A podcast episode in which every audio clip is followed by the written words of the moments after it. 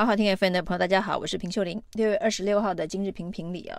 来谈谈总统大选的关键议题。两岸议题呢，每一次都是总统大选当中最后左右胜负的关键议题哦。那当年的马英九是，后来的蔡英文也是哦。那两岸的关系，当然随着国际局势的变化，台湾民心的趋势也都会有所改变。那在这一场二零二四的总统大选当中，两岸议题又会扮演什么样子的一个关键的角色？台湾人民会做出什么样子的抉择？那民进党已经开始在建立各式各样的防火墙哦，因为两岸议题在民进党的两次执政以来，除了全世界抗中氛围高涨，民进党得利之外哦。那不同的国际局势对于台湾人民来讲哦，似乎是不愿意见到两岸的剑拔弩张哦。一方面是可能会有战争爆发的风险，另外一方面呢，两岸的经贸交流的停滞，的确对某些产业造成了伤害，不管是观光业或是台湾的农渔民。而在呢这一个总统大选的期间，发生了这个台东世家。被禁又解禁，在海峡论坛之后呢，中国大陆宣布世家凤梨世家可以解禁，但是呢，呃，只限于跟台东注册的相关的厂商哦。那在台东有二十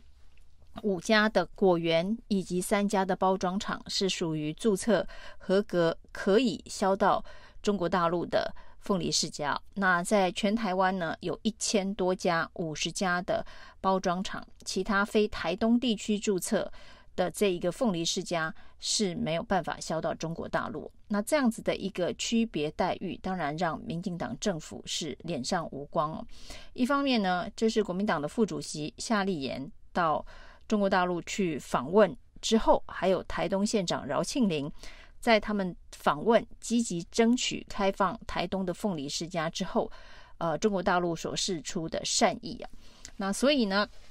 对于民进党政府来讲啊，这个执政团队来说，这是非常呃脸上无光的事情。所以农委会主委陈吉仲跳出来炮轰啊，这个台东县政府是配合对岸的政治起舞，在做水果的统战啊，这算是。自贬国格，那洋洋洒洒的以政治意识形态的方式啊，把帽子扣在台东县长饶庆铃的头上。饶庆铃当然呢也大力的反击哦，就是这一次呢，台东的凤梨世家能够重新销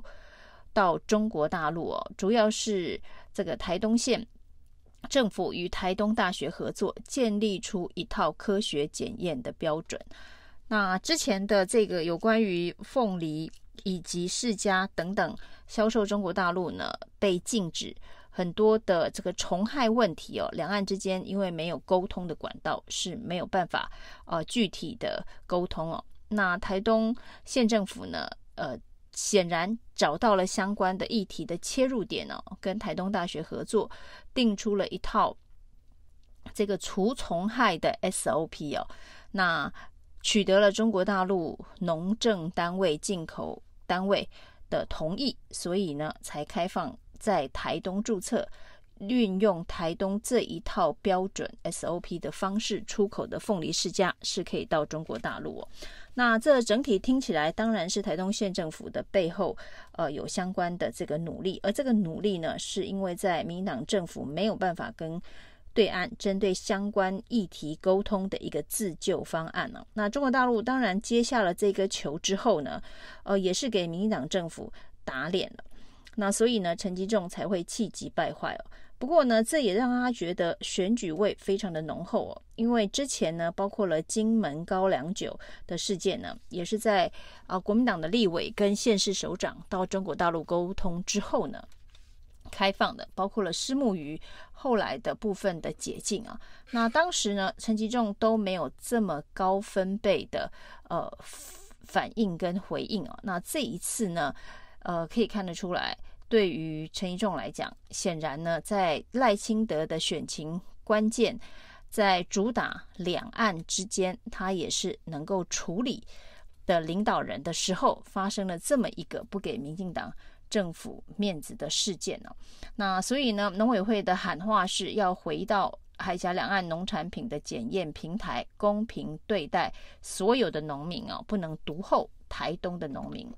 因为一旦呢，这个所有的农民知道台东政府、县政府可以打开这个门之后，当然台东县政府也说欢迎全台湾的农民都到台东来注册。对于从台东出口这件事情啊，那台东县政府当然是乐见其成啊。不过呢，当如果所有的农民，凤梨世家的农民都跑到台东去注册，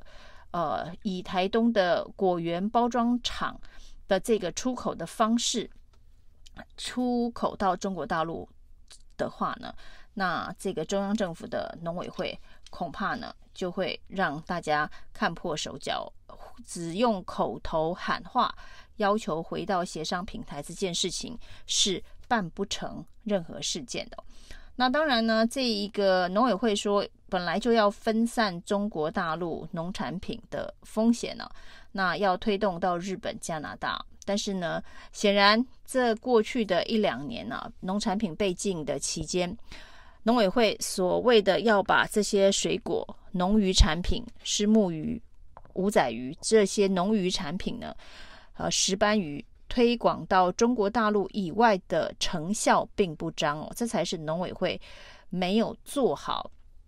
分散风险该负起的责任哦，而不是现在炮轰台东政府、县政府呢为凤梨世家所开出的门呢。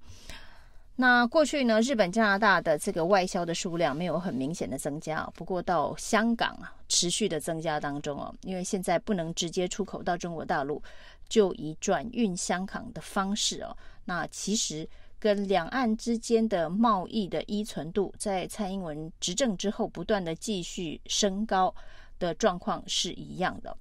那对于台湾的经济来讲啊，不管是对中国大陆的高度依赖，或者是台湾农渔民主要的出口的这个地区啊，那因为农渔产品有这个不易保存等等相关的问题啊，所以距离这个销售的这个距离、出口的距离，绝对是最重要的考虑哦。这也就是为什么美国、加拿大甚至这个日本的。行销没有那么容易的原因哦，这是产品特性的关系啊。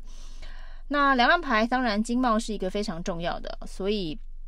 赖清德呢，在呃现在选战进入一个关键深水区的时候呢，对于两岸议题的拆弹，最早呢他是强调他是务实的台独工作者，但是绝对不会宣布台独，因为非常的务实。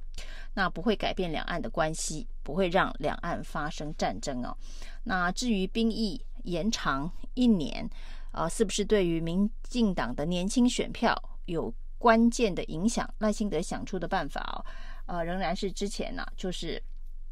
好、大学生呢，这个未来需要当兵的男生呢，这个以三加一的方式哦，就是不要影响毕业之后的这个生涯规划，就是说呢，男生。大学可以念三年就好了，利用暑期的补修等等学分的调整，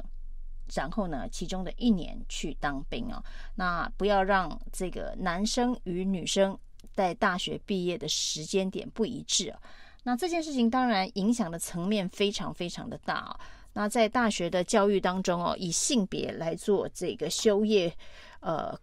年限以及相关的这个选修课程的这个标准哦，本身到底有没有违反这个性别平等的原则啊？这个问题呃，的确是很值得深入探讨。另外呢，这一个呃，同样是大学生哦，但是男生跟女生的这个不同的这个修课的方式哦，对于整个教学品质或者是学校的这个相关的安排上面，是不是也会造成？其他的问题，那另外当然就是最新宣布吸引目光焦点的私校的学费补助两万五千块的这件事情哦，呃，包括了一些其他的年轻的这个预算的补助，呃，总共这一次选举当中开出来支票高达一千亿啊。那当然主要是因为赖清德在年轻选票是大幅的落后柯文哲，那如何能够？拉回年轻人的心，不管是花钱，或者是这个大学少念一年，那甚至是告诉大家哦，这个当兵的义务役啊，只是做后勤支援的工作，那保护基础设施哦，不会真的上战场哦，那真的上战场的都是职业军人了。那这种种的说辞，或者是撒币，或者是教育的方式的调整啊，大概都是希望年轻人。能够支持赖清德，抢救赖清德的年轻选票，但是有没有效果？呃，其实看对手的反应哦，通常会知道这样的政策有没有效果。大致有关于撒币学费补助两万五千块的事情哦，包括了侯友谊跟赖跟这一个柯文哲都跳出来批评再留子孙哦，那是不是能够真的对于台湾的高等教育的品质提升？改变现有的一些弊病哦，那是不无疑问啊。那既然反对，所以民进党阵营认为啊，对手反对的显然就是好政策。当然呢，发钱给钱这种政策啊，要反对的理由跟几率都非常的低啊。但是对于整个国家的这个未来长期的发展，是不是啊有帮助，有正面的？效果，这才是值得深入辩论的议题啊！那这恐怕也是中间选民会关心的话题。